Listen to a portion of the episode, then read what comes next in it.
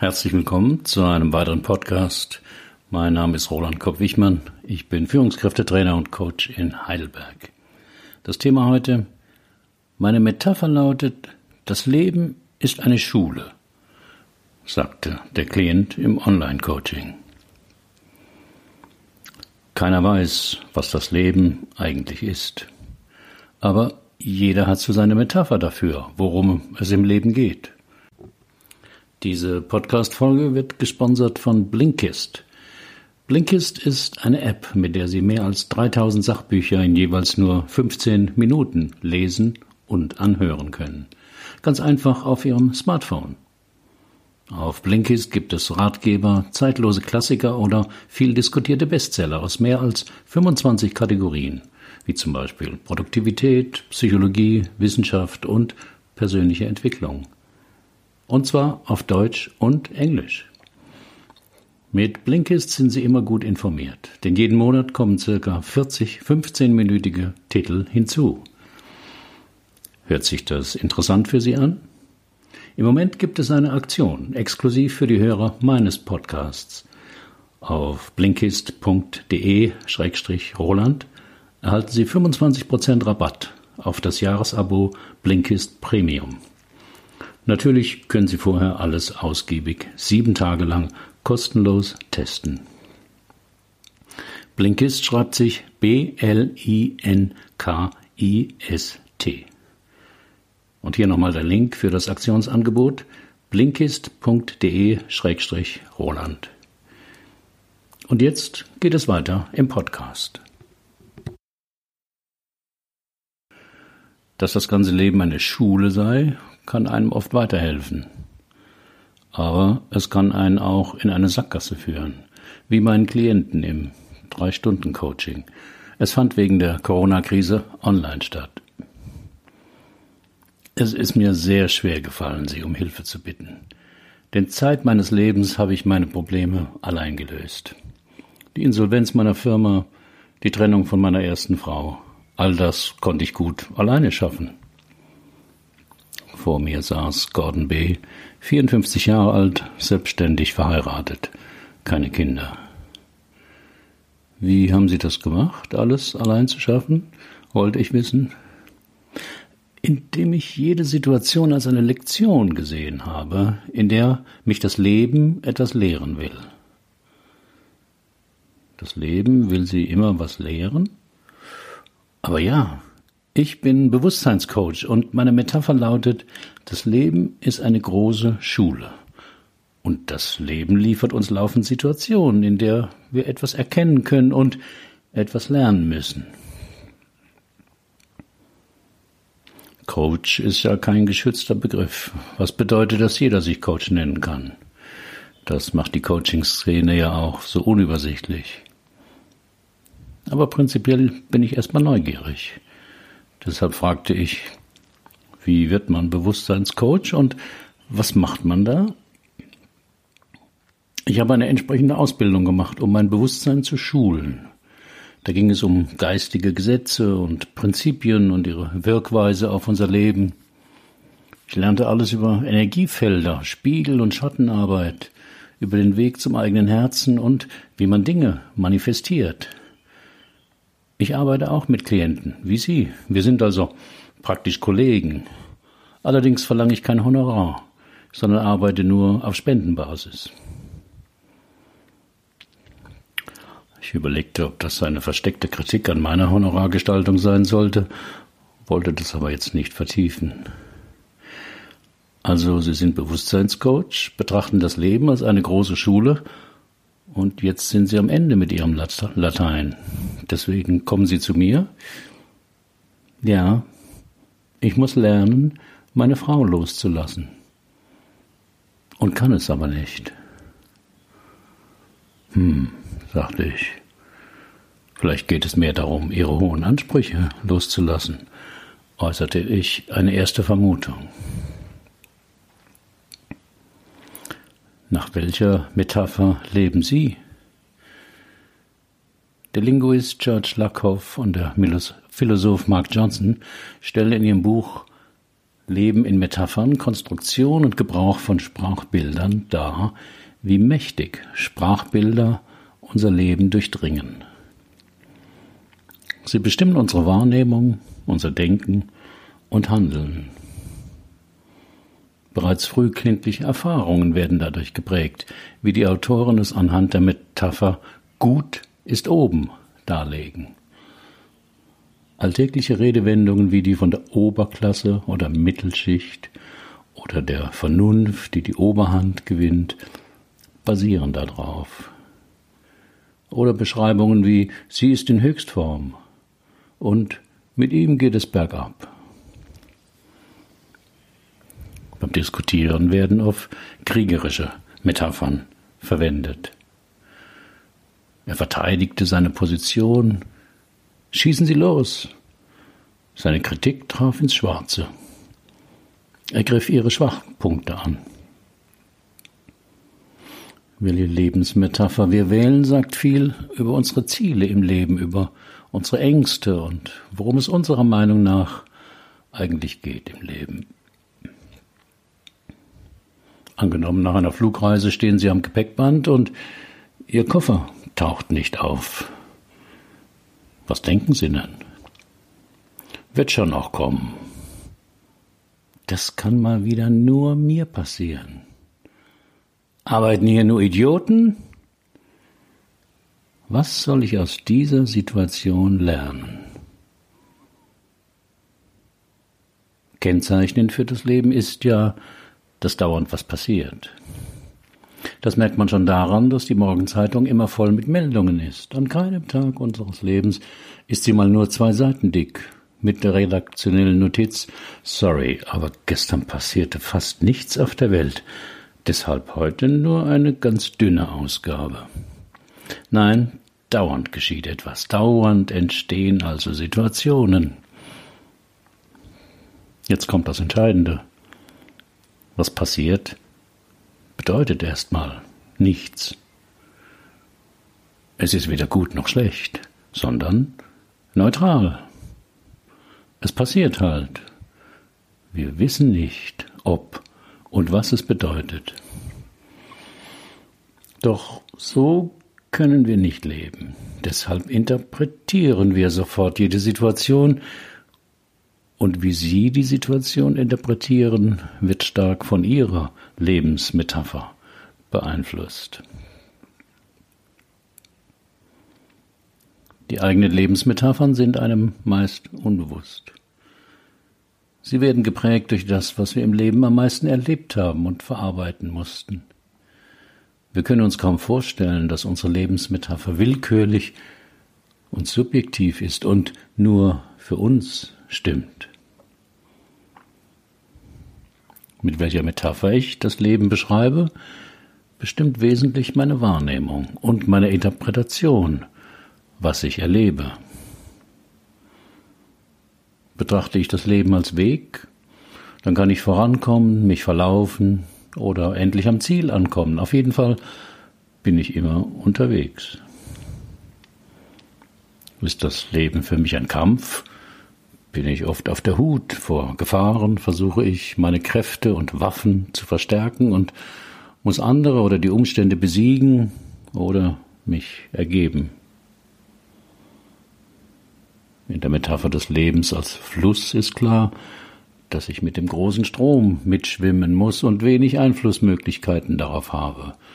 Der Fluss zieht dahin und löst sich irgendwann im Meer auf. Ist das Leben für mich ein Spiel, dann kann ich gewinnen oder verlieren. Ich muss die Regeln kennen oder rausfinden und beachten, aber ich kann auch immer wieder von neuem beginnen. Betrachte ich das Leben linear, hat es einen Anfang und ein Ende. Und was mir passiert, ist Frucht meiner Bemühungen oder des, des Schicksals. Sehe ich mein Leben als Karma, also in einem Kreislauf aus Leben und Tod, ernte ich heute das, was ich früher getan oder unterlassen habe. Bei der Metapher des Lebens als Schule hat man nie ausgelernt. Es gibt immer meist eine richtige Lösung und dementsprechend viele Fehler. Und es gibt Noten und Zensuren. Beim Bestehen der Aufgaben wird man in die, in die höhere Klasse versetzt oder muss ihn nochmal wiederholen. Doch wie kam mein Klient auf diese Metapher? Sie sagten, dass Sie jede Situation als eine Lektion sehen, in der Sie das Leben etwas lehren will. Wann haben Sie damit angefangen, das Leben so zu betrachten? Und warum? fragte ich Gordon B. Meine Mutter war alleinerziehend, meinen Vater kenne ich nicht. Ich bin der Älteste und habe zwei jüngere Geschwister, um die ich mich oft kümmerte. Ging bei drei Leuten putzen, weil sie sonst nichts gelernt hatte, meine Mutter. Als ich etwa neun war, fing sie an zu trinken, weil sie mit der Situation oft überfordert war.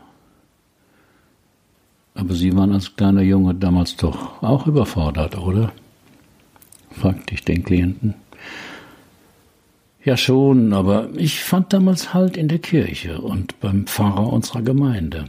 Er war wie ein Vater für mich, denn er beantwortete alle meine Fragen. Einmal wollte ich wissen, warum es meiner Mutter so schlecht geht und warum Gott das zulässt.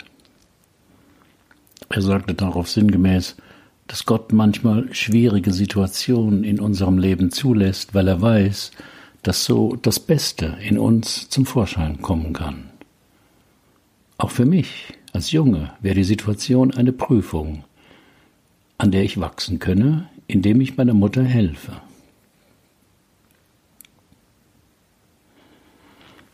Das Drama des begabten Kindes. Kinder wollen fast immer kooperieren. Sie sind schon früh empathisch und wollen die, die sie lieben, unterstützen. Damit hat mein Klient früh begonnen weil die elterliche Fürsorge so wackelig war. Doch durch die gut gemeinte Interpretation des Pfarrers wurde die Hilfsbereitschaft des Kindes überstrapaziert. Nach der Schule machte ich ein einfaches Mittagessen, kaufte manchmal ein, räumte in der Wohnung auf, bevor ich vor dem Schlafengehen noch meine Hausaufgaben machte. Es war total anstrengend, aber es verlieh mir auch ungeahnte Kräfte, ich spürte, ohne mich würde das hier alles zusammenkrachen. Und meine größte Angst war, dass ich dann meiner Mutter weggenommen werden würde und ins Waisenhaus käme. In ihrem Buch Das Drama des begabten Kindes zeigt Alice Miller, wie das sensible, wache Kind schon früh die Bedürfnisse seiner Eltern spürt und sich ihnen anpasst. Dazu muss es aber lernen, seine eigenen, aber unerwünschten Gefühle nicht zu fühlen. Diese Gefühle werden folglich abgespalten und können nicht in die Persönlichkeit integriert werden. Dieser Verlust des Selbst führt zu emotionaler Verunsicherung und Verarmung, die in eine Depression münden kann oder aber in der Grandiosität abgewehrt werden muss. Letzteres vermutete ich bei Gordon B. Die Situation ist mein Coach. Dass man aus einer Situation etwas lernen kann, ist ja oft eine nützliche Einstellung. Angenommen, Sie parken Ihr Auto im Halteverbot, weil Sie nur mal ganz schnell eine Zeitung im Kiosk gegenüber kaufen wollen. Als Sie nach fünf Minuten zurückkommen, entdecken Sie einen Strafzettel unter dem Wischerblatt. Und jetzt haben Sie die Wahl. Anstatt sich aufzuregen, gegen den Reifen zu treten oder Rache zu schwören, können Sie schauen, wie habe ich durch mein Tun oder Nichttun zu der Situation beigetragen. Indem ich meinen Wagen ins Halteverbot stellte und dachte, es wird schon keiner kommen. Was kann ich daraus über mich und das Leben lernen? Naja, dass es nicht immer so ausgeht, wie ich mir das wünsche und dass sogar ich mich an die Verkehrsregeln halten muss. Wie könnte ich es das nächste Mal besser machen? Ich suche einen Parkplatz, kaufe meine Zeitung woanders und stelle nüchtern fest, Wette verloren. Diesen Ansatz, dass man aus Situationen etwas lernen kann, vertritt auch der Coach Jens Korsen mit seinem Konzept des Selbstentwicklers. Danach gibt es keine Probleme, sondern höchstens Situationen, die ungünstig für die eigene Erwartungshaltung sind.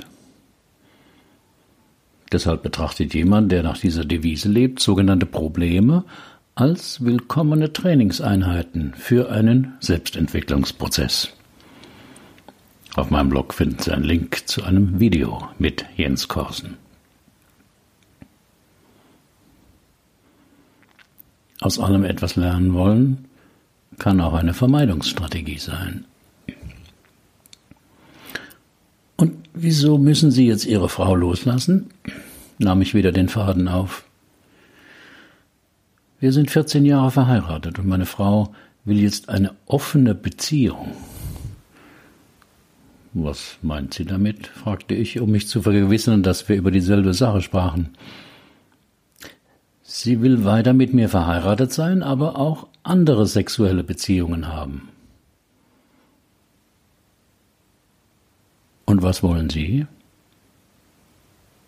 Das weiß ich nicht genau. Die Antwort von Gordon B. überraschte mich. Wie, Sie wissen nicht, was Sie in dieser Situation wollen? Gab ich verwundert zurück. Sind Sie mit der offenen Ehe einverstanden? Oder wollen Sie auch sexuelle Nebenbeziehungen haben? Nein, aber ich kann ihr den Wunsch doch nicht abschlagen. Wir führen schon immer eine Beziehung auf Augenhöhe. Da steht es mir doch nicht zu, ihr etwas zu verbieten, was sie will. Was glauben Sie denn, was Ihre Frau will? fragte ich. Na, mehr Abwechslung. Das sagt sie doch. Wer weiß. Vielleicht will sie ja mehr Abwechslung mit Ihnen. Glaube ich zu bedenken. Wie gesagt, aus schwierigen Situationen etwas lernen zu wollen, kann ein fruchtbarer Ansatz sein. Vor allem holt es einen aus der Ohnmacht und dem Opfermodus heraus. Durch die an sich selbst gestellte Frage, was kann oder soll ich daraus lernen, ergreifen wir wieder die Initiative. Doch wenn diese Strategie überhand nimmt und zum Reflex auf viele unangenehme Situationen wird, kann leicht ein Vermeidungsmechanismus entstehen. Statt sich über die lauwarme Suppe im Restaurant zu beschweren, lernt man, sich von seinen festen Erwartungen zu lösen. Vergisst der Partner den Hochzeitstag, lernt man, dass starre Rituale doch total überschätzt werden. Statt sich über den Drängler auf der Autobahn zu ärgern, lernt man, dass man in anderen Situationen selbst auch ungeduldig reagiert. Statt über den unerwarteten Tod eines nahen Freundes zu trauern, meditiert man über Vergänglichkeit und lernt, dass man das eigene Sterben gerne mal verdrängt. Aus der Aufzählung ist ja erkennbar, worum es Menschen, die das Leben als eine fortwährende Schule betrachten und nur so und aus jeder unangenehmen oder schmerzlichen Situation eine Lernerfahrung machen, vor allem, worum es ihnen geht. Sie wollen damit ihre Gefühle kontrollieren und sich unverletzbar machen. Und als ich mir die Kindheit des Klienten noch einmal in Erinnerung rief, war dies eine naheliegende Strategie, von seiner alkoholkranken Mutter nicht immer wieder enttäuscht zu werden. Doch meine gedanklichen Hypothesen würden Gregor B. nicht viel nützen, wenn ich sie mit ihm teilte. Es braucht die Übersetzung in eine starke emotionale Erfahrung, damit der Groschen beim Klienten fällt. Ich bat Gordon B., sich bequem zu machen und die Augen zu schließen. Dann sagte ich zu ihm, ich bitte Sie mal, den Satz zu sagen, ich brauche dich.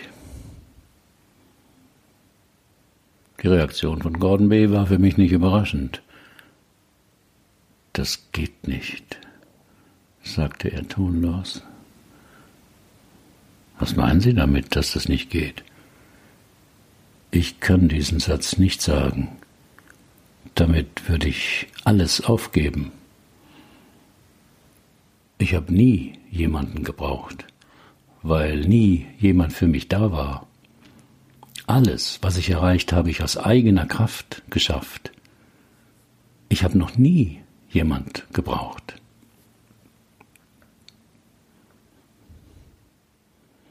Der Klient saß zusammengesunken in seinem Sessel und starrte vor sich hin. Ja, das stimmt, sagte ich. Sie wollten nie jemanden brauchen.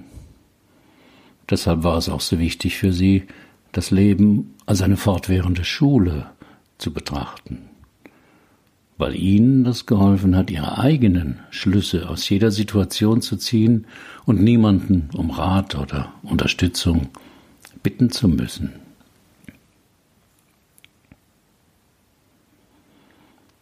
Das Aufdecken eines inneren unbewussten Konflikts ist immer ein bewegender Moment.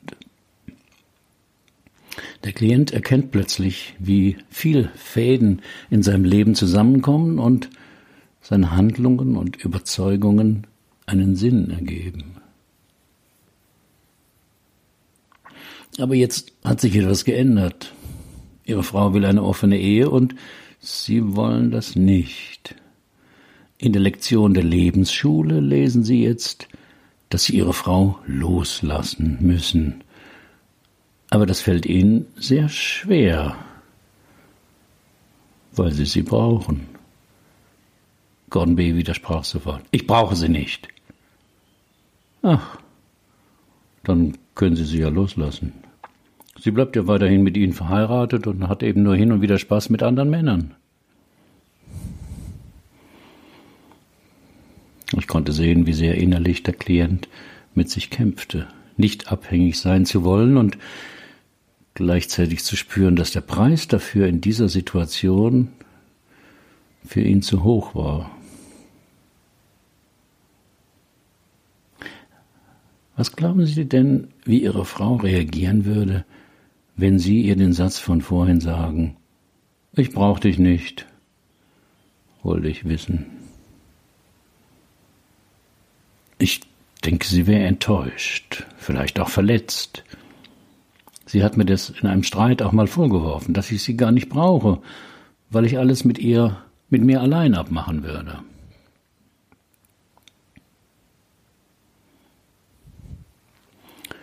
Die Metapher von Yin und Yang. Yin und Yang sind zwei Begriffe der chinesischen Philosophie, insbesondere des Taoismus. Sie stehen für polar einander entgegengesetzte und dennoch aufeinander bezogene duale Kräfte oder Prinzipien, die sich nicht bekämpfen, sondern ergänzen. Anders ausgedrückt, je mehr sie sich in dem Raum zwischen den Polen, zwischen Yin und Yang, bewegen können, umso leichter wird ihr Leben. Also wenn sie etwas schnell machen können, wenn die Zeit drängt, und wenn sie langsam unterwegs sein können, wenn genug Zeit da ist. Wenn Sie die Präsentation für den Vorstand perfekt und fehlerlos hinkriegen und wenn Sie einen Text, der sowieso gleich in die Ablage wandert, schnell abhaken können. Wenn Sie sich auf andere einstellen und empathisch sein können und wenn Sie, wenn es darauf ankommt, vor allem ihre Interessen durchsetzen können, ohne ein schlechtes Gewissen zu bekommen. Nun ist es aber so, dass die meisten Menschen an einem Pol festhängen und so in ihren Verhaltensmöglichkeiten eingeschränkt sind. Diesen Engpass versuchen wir im Drei-Stunden-Coaching aufzuspüren und etwas zu erweitern. Diese Engpässe, also die Bevorzugung eines bestimmten Verhaltens und einer eingeschränkten Denkweise, entwickeln sich immer als Reaktionen auf belastende Situationen. Werden diese Verhaltensweisen beibehalten, können daraus Lebensthemen entstehen. Nie wieder abhängig sein als Lebensthema.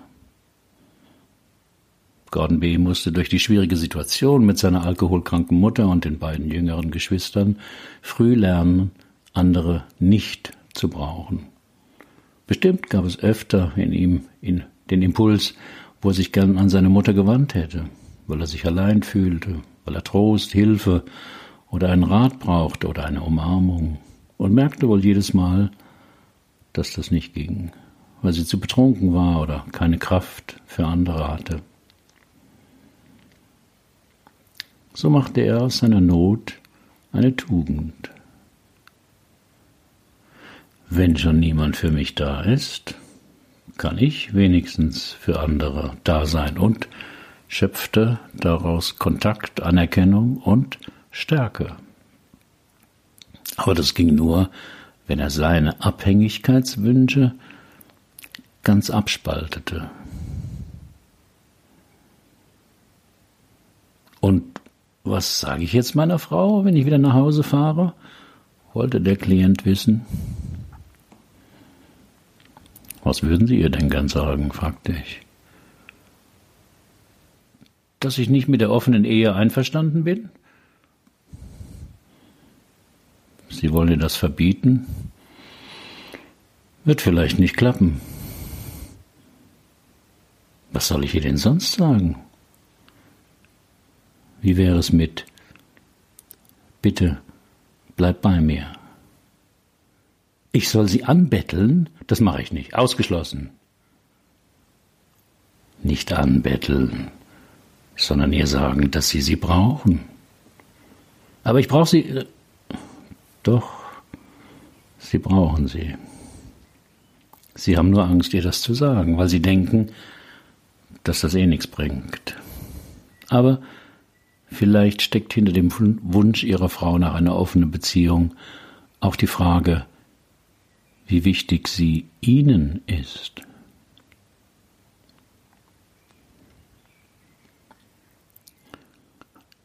Aus gewohnten Mustern auszusteigen ist meistens schwer. Die berühmte Komfortzone, die wir verlassen müssen.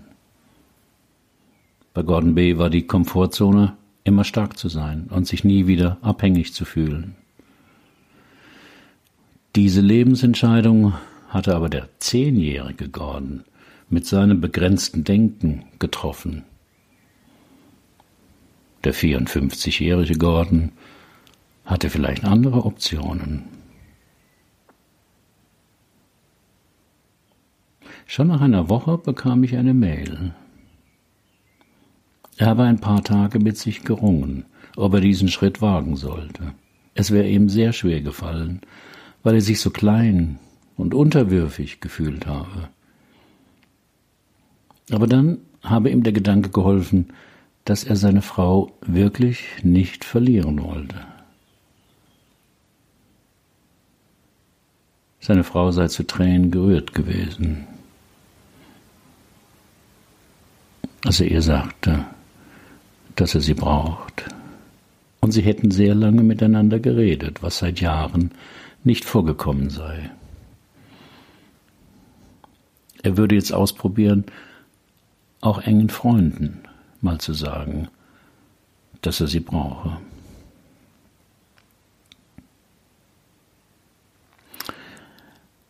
Wenn Sie wissen möchten, wie ich online und offline coache, lesen Sie meine Fallberichte alle Fallgeschichten sind real, aber so verfremdet, dass ein Rückschluss auf meine Klienten nicht möglich ist und die Vertraulichkeit gewahrt bleibt.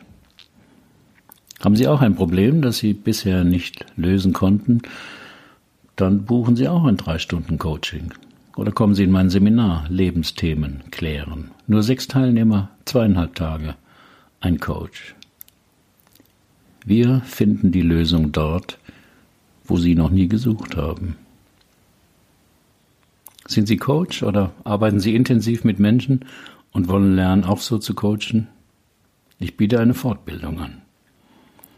Alle Informationen zum Seminar und zur Fortbildung finden Sie auf meiner Website der Persönlichkeitsblog. Wie geht es Ihnen mit dem Thema Abhängigkeit?